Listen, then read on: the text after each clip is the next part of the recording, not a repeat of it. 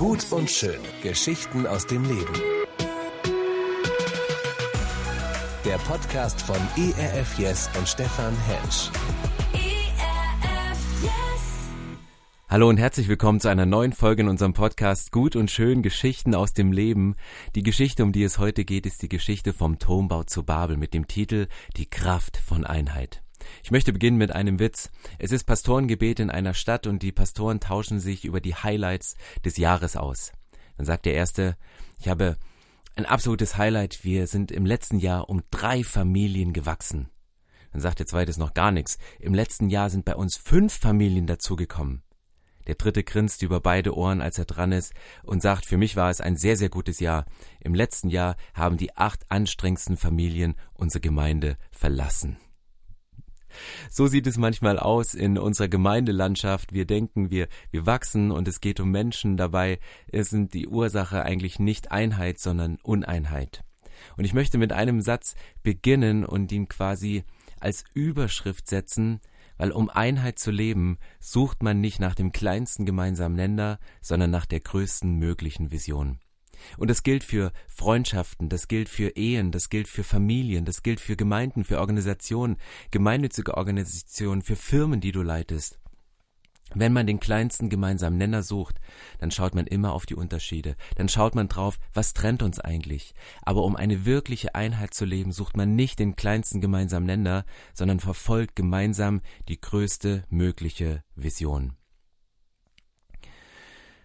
Du kannst deine Begabung, dein Talent, das kannst du für dich selber entdecken. Du kannst dich entwickeln, weil viele Menschen sagen, ich brauche keine Gemeinschaft. Ich muss mich nicht in eine Beziehung hinein begeben. Ich kann mein Christsein allein leben und ich kann auch selbstständig erfolgreich werden, ohne in einem Team zu arbeiten.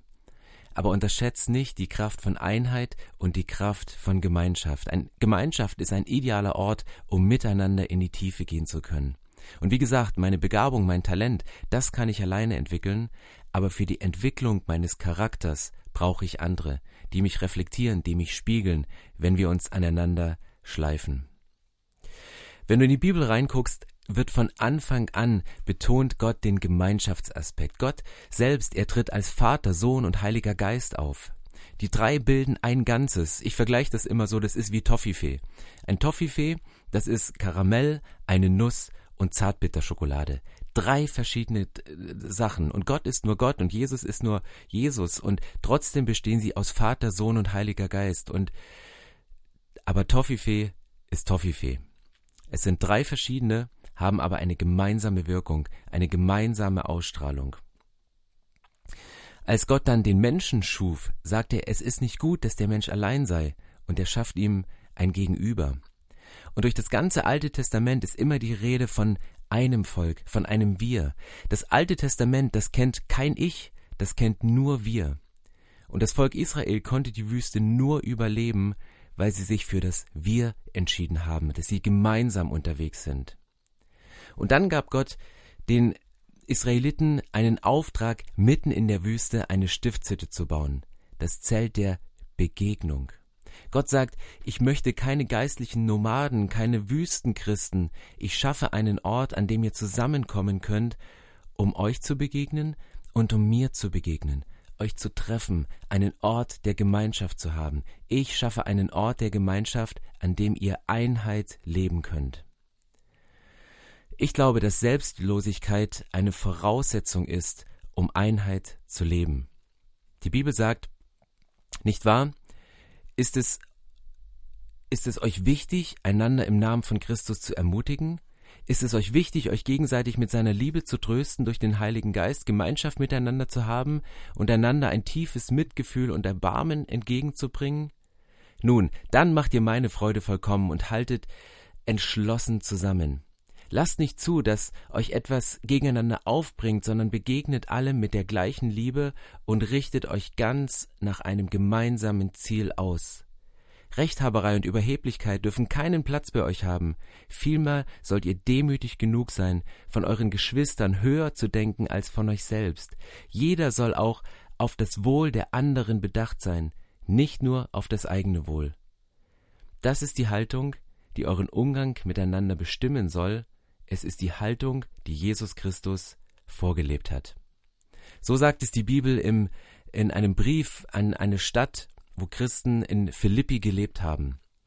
Und wenn du die Bibeltext, wenn du den ernst nimmst, dann schreibt Paulus hier, hey, euch ist wichtig und die einen sagen, wir müssen mehr beten, die anderen sagen, Gemeinschaft ist wichtig, wieder andere sagen, wir müssen mal wieder rausgehen, um unseren Freunden, die Gott nicht kennen, von ihm zu erzählen. Andere sagen, wir brauchen tiefere Predigten und bessere Lehre. Und andere sagen, es nützt die ganze Lehre nichts und das ganze Beten nichts, wenn wir nicht sozialdiakonisch aktiv werden. Und das kann manchmal Menschen, die in einer Gemeinde arbeiten, und oder in einer Organisation, die viele verschiedene Aufgaben und Aufträge hat, zu einem Wichtigkeitsburnout führen, weil man gar nicht mehr weiß, wo man zuerst anfangen kann. Aber was ist jetzt das Wichtigste? Und das Wichtigste ist, wer bist du?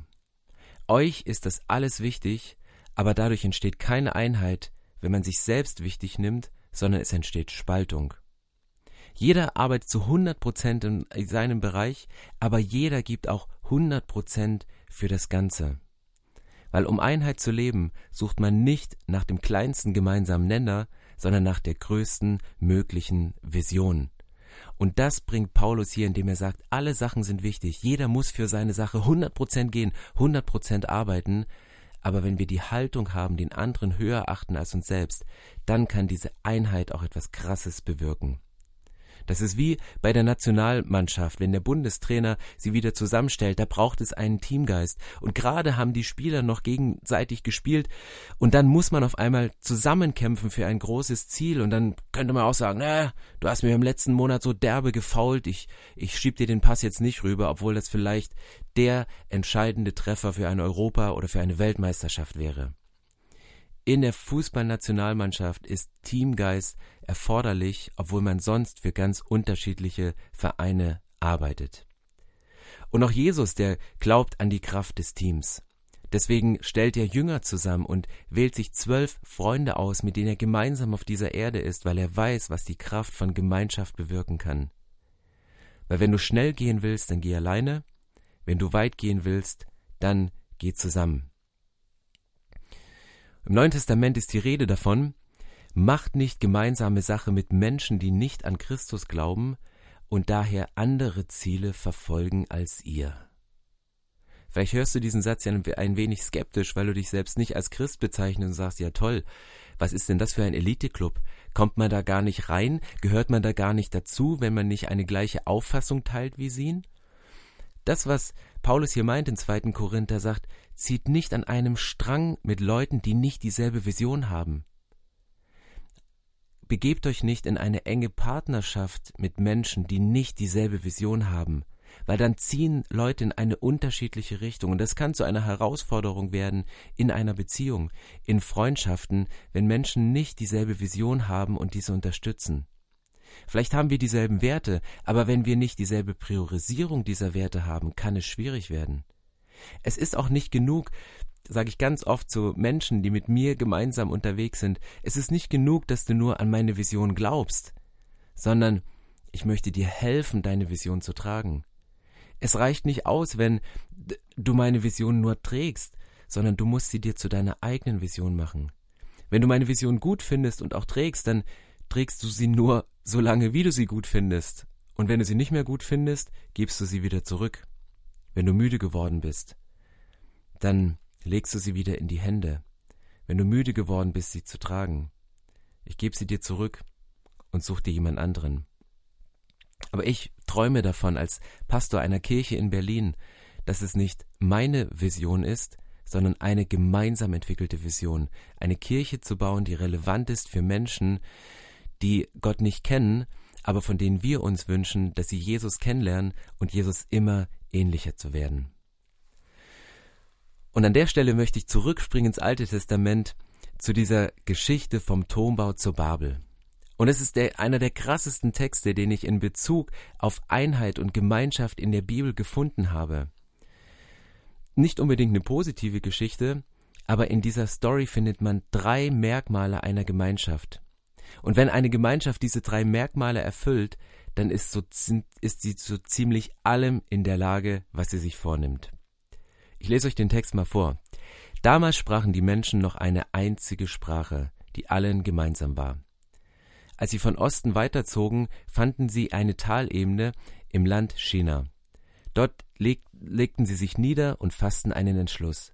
Los, wir formen und brennen Ziegelsteine, riefen sie einander zu. Die Ziegel wollen wir als Bausteine benutzen. Und Teer als Mörtel. Auf, jetzt bauen wir in der Stadtmitte einen Turm, dessen Spitze bis an den Himmel reicht, schrien sie. Dadurch werden wir überall berühmt. Wir werden nicht über die ganze Erde zerstreut, weil der Turm unser Mittelpunkt ist und uns zusammenhält. Da kam der Herr vom Himmel herab, um sich die Stadt und das Bauwerk anzusehen, das sich die Menschen errichteten. Er sagte, sie sind ein einziges Volk mit einer gemeinsamen Sprache. Was sie gerade tun, ist erst der Anfang, denn durch ihren vereinten Willen wird ihnen von jetzt jedes Vorhaben gelingen. Wir werden hinuntersteigen und ihre Sprache verwirren, damit keiner mehr den anderen versteht. So zerstreute der Herr die Menschen über die ganze Erde, den Bau der Stadt mussten sie abbrechen, darum wird die Stadt Babylon Verwirrung genannt, weil dort der Herr die Sprache der Menschen verwirrte und alle über die ganze Erde zerstreute. Die Menschen, von denen in diesem Text die Rede ist, sie haben Angst. Sie haben Angst, zerstreut zu werden. Sie haben Angst, uneins zu sein. Sie haben Angst, eine Einheit nicht zu leben. Und aus diesem Grund werden sie aktiv und unternehmen etwas, damit die Einheit als Gemeinschaft erhalten bleibt. Sie wollen einen Turm bauen, der Mittelpunkt ihres Lebens ist, der sie zusammenhält. Eine Gruppe von Menschen ist zu fast allem in der Lage, wenn drei Dinge erfüllt sind. Das erste, wenn sie eine gemeinsame Vision haben, wenn sie zweitens eine einheitliche Sprache sprechen und wenn sie drittens mit einem vereinten Willen an eine Sache rangehen. Eine gemeinsame Vision.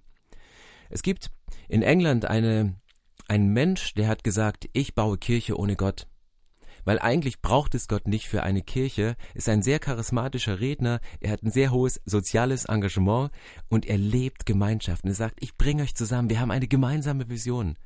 Eine Kirche ohne Gott, wo man gemeinsam Lieder singt, wo man sich trifft, miteinander ist, aber Gott spielt keine zentrale Rolle.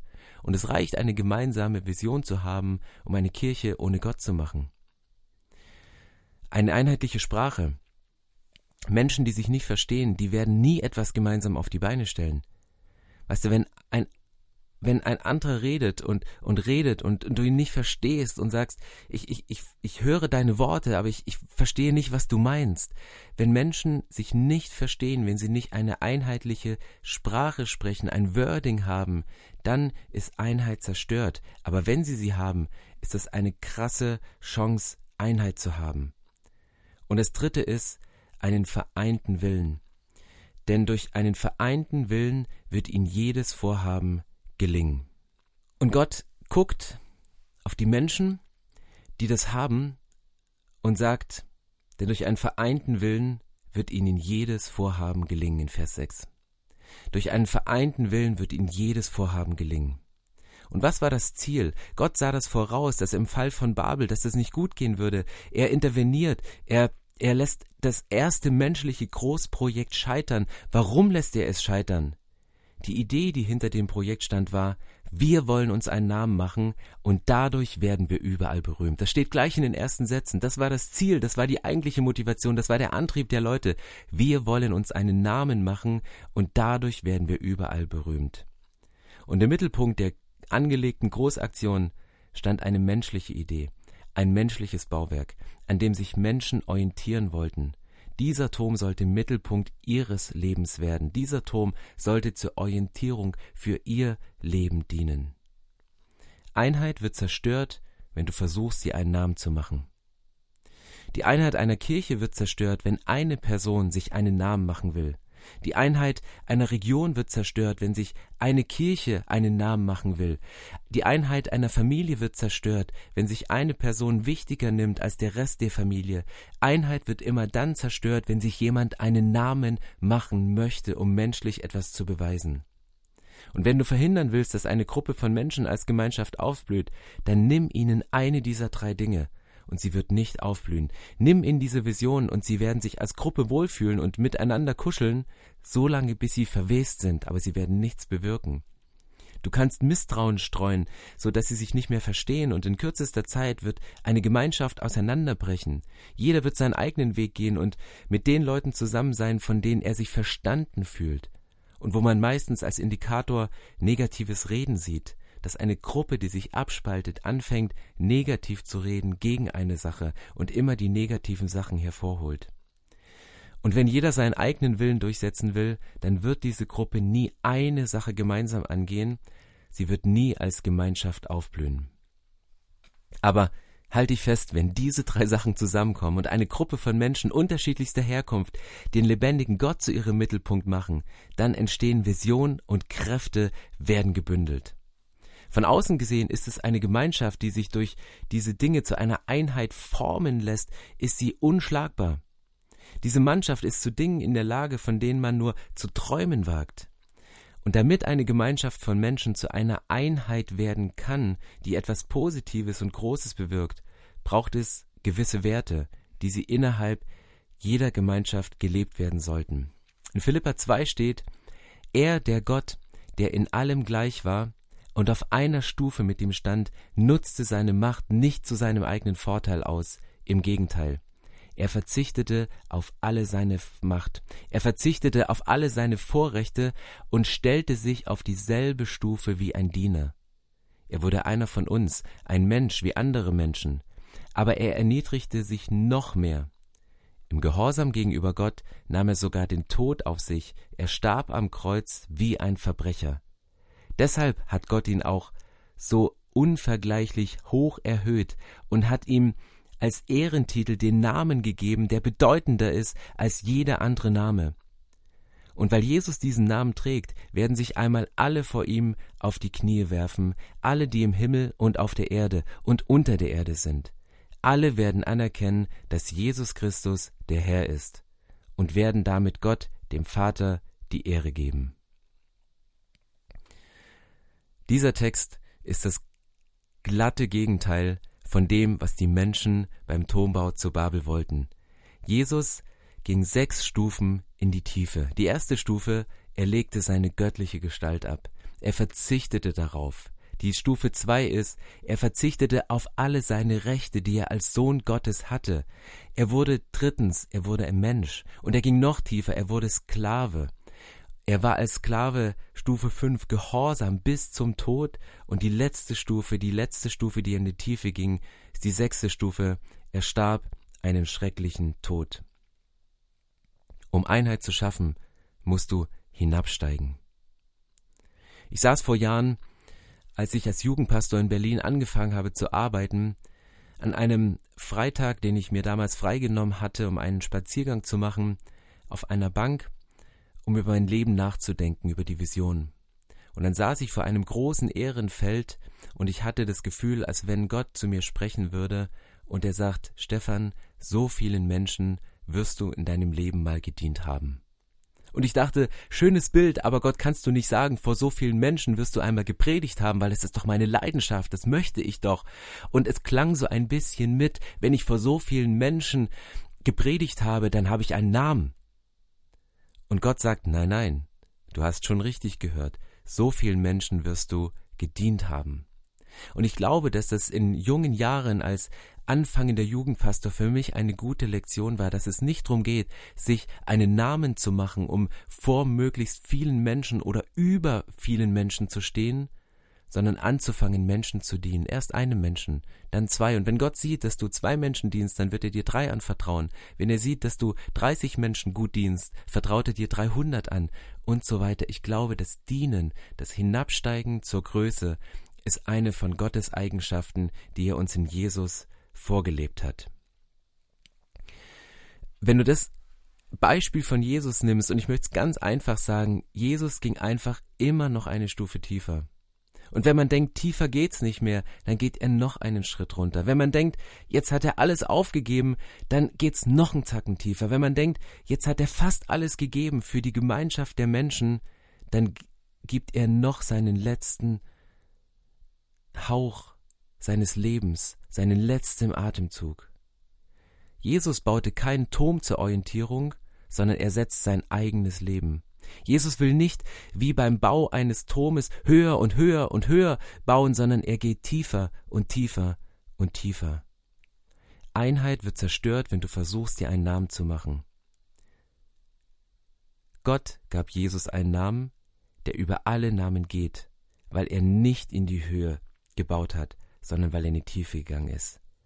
Und das finde ich das krass an diesem Text, dass da steht, Gott hat ihm einen Namen gegeben, der über alle Namen steht. Jesus wollte sich keinen Namen machen wie die Menschen.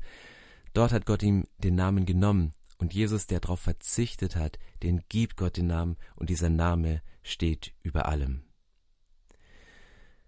Und das ist die Kraft von Gemeinschaft. Das ist die Kraft von Gemeinschaft. Mit, mit unterschiedlichsten Buchstaben kannst du ein großartiges Buch schreiben. Mit unterschiedlichsten Noten kann man eine Sinfonie schreiben. Und als Jesus sein letztes Gebet spricht, dann dankt er und sagt, an der Einheit werdet ihr werden die Freunde euch erkennen, an eurer Einheit, an eurer Gemeinschaft, wie ihr miteinander umgeht, wie ihr euch als einzelne Buchstaben in das große Buch des Lebens hineingebt, wie ihr euch als einzelne Noten mit eurem Leben in die Symphonie des Lebens hineingebt, daran wird die Welt euch erkennen. Und ich möchte gerne beten, dass in Situationen, wo du im Moment vor Uneinheit stehst, wo Gemeinschaft zerbrochen ist, dass Gott Einheit schenkt und dass Gott mit uns tiefer geht. Jesus, ich danke dir für Geschichten aus der Bibel. Und ich danke dir, dass manchmal symbolisch Geschichten da stehen, um uns Menschen etwas deutlich zu machen, dass es nicht darum geht, einen menschlichen Mittelpunkt zu haben, dass es nicht darum geht, sich selbst einen Namen zu machen und höher, schneller weiter zu bauen, um etwas zu erreichen, einen Turm, der bis an die Spitze des Himmels geht, sondern ich danke dir für dein Vorbild, Jesus, dass du auf diese Erde gekommen bist und tiefer und tiefer und tiefer gegangen bist. Und du bist deswegen so tief gegangen, um uns als Individuen anzuerkennen, um jeden Einzelnen zu sehen, um von jedem Einzelnen nachempfinden zu können, wie die Lebenssituation ist. Und deswegen bitte ich dich, Gott, um Gemeinschaft mit dir und einer daraus entstehenden Einheit. Ich bete für Situationen, wo Menschen gerade herausgefordert sind und wo Dinge getrennt und gespalten und kaputt gemacht werden, dass du dort kommst und die Einheit wiederherstellst und dass eine innere Heilung passiert die nach außen sichtbar wird. Ich danke dir, Jesus, dass du an uns glaubst und wir möchten an dich glauben. Amen. Gut und schön. Geschichten aus dem Leben. Der Podcast von ERF Yes und Stefan Hensch. ERF Yes. Mehr Infos und Podcasts gibt's auf erfyes.de.